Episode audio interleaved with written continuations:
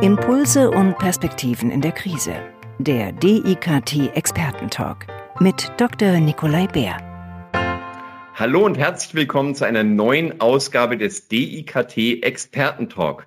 Heute spricht mit mir Claudia Kimmich. Sie ist Trainerin für Verhandlungsstrategien und im Vorstand des VDSD, des Verbandes der Gründer und Selbstständigen in Deutschland. Habe ich das jetzt richtig gesagt? Ja, VGSD, aber du schaffst es schon noch. Wunderbar, vielen Dank. Frau Kimmich, ähm, die Selbstständigen und Gründer haben natürlich jetzt ein besonderes Problem in der Krise, weil viele von ihnen wirklich einfach keine Aufträge mehr bekommen. Und bei ihnen stehen sozusagen die Telefone nicht still. Sie helfen den Leuten. Wie können Sie den Leuten denn helfen? Naja, also bei mir stehen ja die Telefone zweifach nicht still. Einmal wirklich beim VGSD, weil die Leute einfach Auftrags, äh, die sind ja zum Teil schon seit März auftragsblank, gerade wenn man Veranstaltungen und irgendwas macht. Oder aber wenn sie eben jetzt Trainings machen oder wenn die Geschäfte geschlossen werden müssen. Da geht es natürlich zum einen um Hilfen, aber zum anderen natürlich eben dann in meinem Spezialgebiet um das Thema mit dem Vermieter zu verhandeln, mit Kunden Stornogebühren aus, auszuhandeln, vielleicht auch mal zu gucken, welche AGBs habe ich denn vorher aufgesetzt, so fürs nächste Mal zu lernen zum Beispiel. Also es sind sehr, sehr vielfältige Themen, die da kommen. Gibt es da so eine Checkliste, wo Sie sagen, da sollte man mal anfangen? Also ich würde im Moment, glaube ich, fängt jeder da an, wo es am meisten brennt ich empfehle jedem, sich wirklich mitzuschreiben und sich die eigene Checkliste für die Zukunft damit zu erstellen, weil ich glaube, eine grundsätzliche Checkliste für alle gibt es nicht, sondern jeder hat an anderen Ecken, stellt er fest, okay, hier ist ein Loch, da ist ein Loch, da ist ein Loch.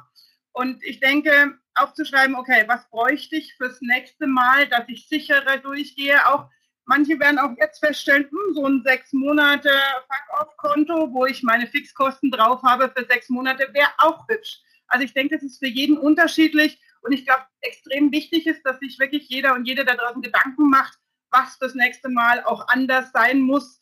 Und natürlich trotzdem jetzt Brände löschen, Brände löschen, Brände löschen.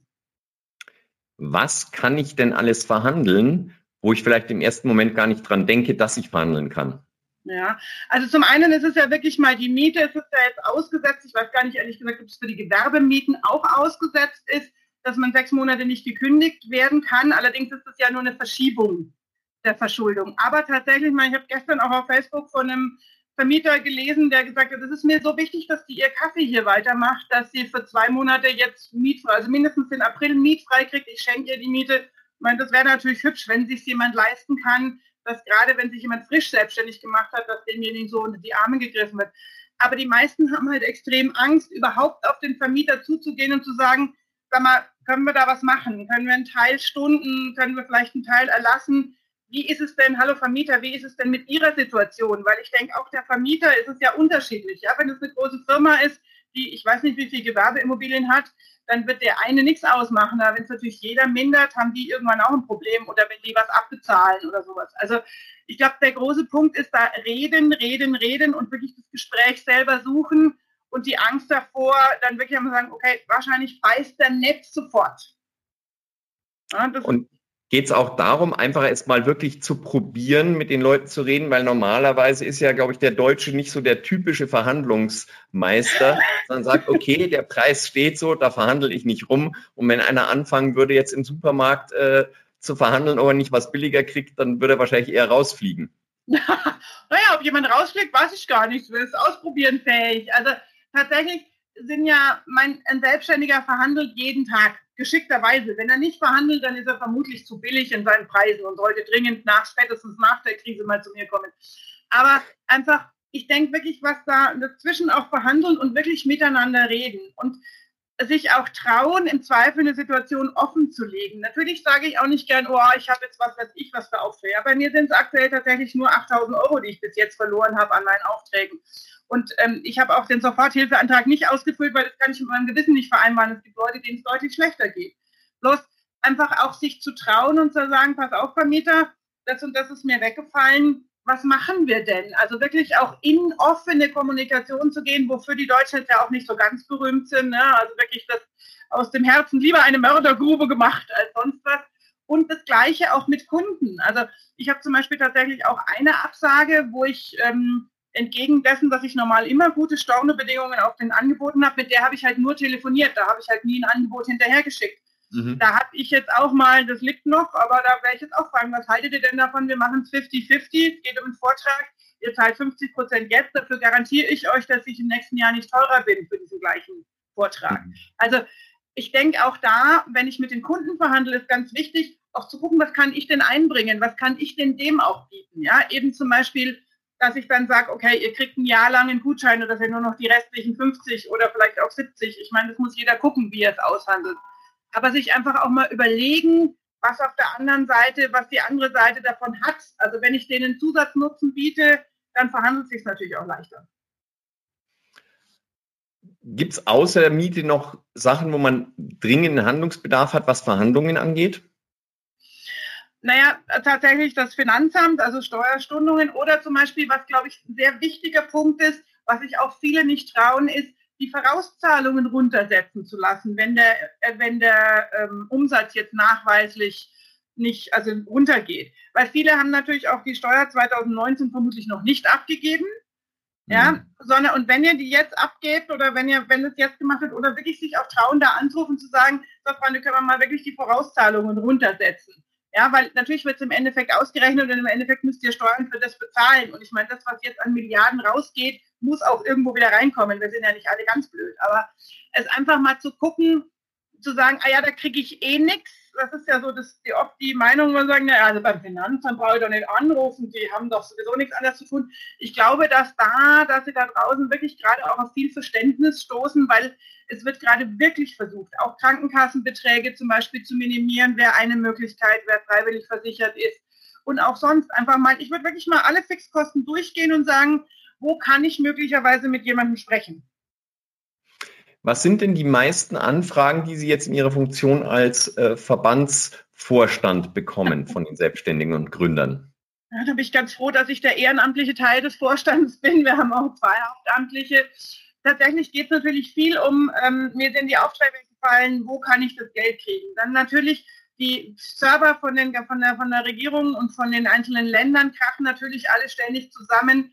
Aber ähm, wir können tatsächlich nicht so viele Einzelfragen beantworten. Was wir gerade machen, ist, dass wir jeden Tag eine, ein Webinar, eine Telefonkonferenz mit Fragen, so wie wir jetzt halt auch an Infos rausgeben, zum Beispiel eben, eben Verhandlungssicherheit. Dann haben wir gestern gehabt, was kann ich denn jetzt auf Social Media machen, um für danach sichtbarer sein?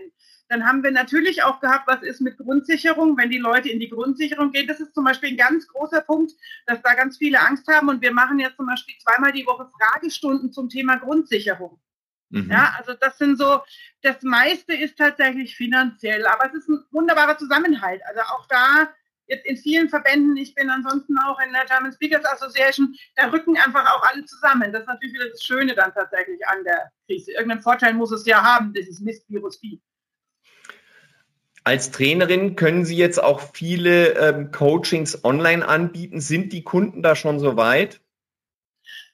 Also ich mache tatsächlich als Verhandlungstrainerin ganz viel oder die Coachings sowieso schon sehr viel telefonisch oder eben per Zoom oder online, weil ich einfach deutschlandweit Kunden habe und weil sich für zwei Stunden Coaching natürlich keinen Sinn macht, weder dass der zu mir fährt, noch dass ich zu dem fahre. Also ich habe vorher schon 50 Prozent, würde ich sagen, über Telefon und online gemacht und das verstärkt sich natürlich jetzt. Ich habe so ein paar Sachen wie Persönlichkeitsaufstellungen, weil das geht nett, aber das verschiebt man jetzt halt. Wir hoffen ja, dass der Wahnsinn nach den Osterferien doch zumindest halbwegs vorbei ist.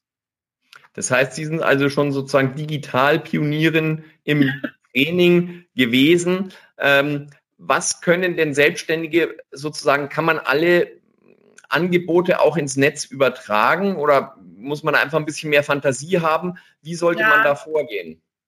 Also ich glaube, es ist viel übertragbar. Ich bin ja nun auch Informatikerin ursprünglich, also deswegen tatsächlich im technischen Bereich einfach vom Interesse her. Mich interessiert es dann immer, wie es funktioniert und was man alles machen kann. Aber ich merke zum Beispiel auch, ich habe jetzt eine Uni-Anfrage, die eben noch einen Workshop, ähm, den sie letztes Jahr schon erstanden haben, jetzt durchführen wollen und die möchte auch gern, dass wir das online machen. Da habe ich aber für mich festgestellt, das möchte ich nicht einen ganzen Tag Training wenn das vielleicht irgendwann nötig ist, werde ich das tun, aber das möchte ich für mich jetzt nicht. Ich denke, wir haben jetzt auch ein, ein Kollege von mir hat inzwischen Impro-Theater gemacht. Ja, wir haben schon Partys über Zoom gemacht. Also das ist natürlich eher mehr dann dieser private Teil. Aber ich glaube, gehen tut alles, wenn wir kreativ sind und den richtigen Weg finden. Ja, es gibt inzwischen ja genug Programme, wo wir auch in getrennte Räume gehen können. Jetzt für mich persönlich, ich bin nicht so der große Vorbereitungskönig bei Trainings, sondern ich bin eher diejenige, die das nimmt, was dann da ist und damit arbeitet. Und bei so einem Online-Training ist es natürlich extrem viel mehr Vorbereitung, weil es ja auch mehr Bespaßung ist, als das jetzt von der anderen Seite zurückkommt. Aber ich denke, möglich ist alles.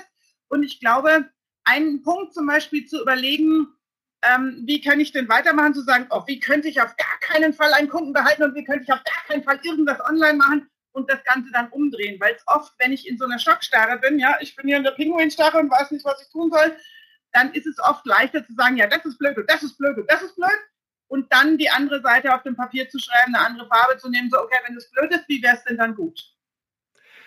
Ähm, wie ist es denn, was die Preise angeht? Wenn ich jetzt auf einmal online arbeite, soll ich dann mehr verlangen oder weniger, weil es online ist? ich würde genau beim gleichen.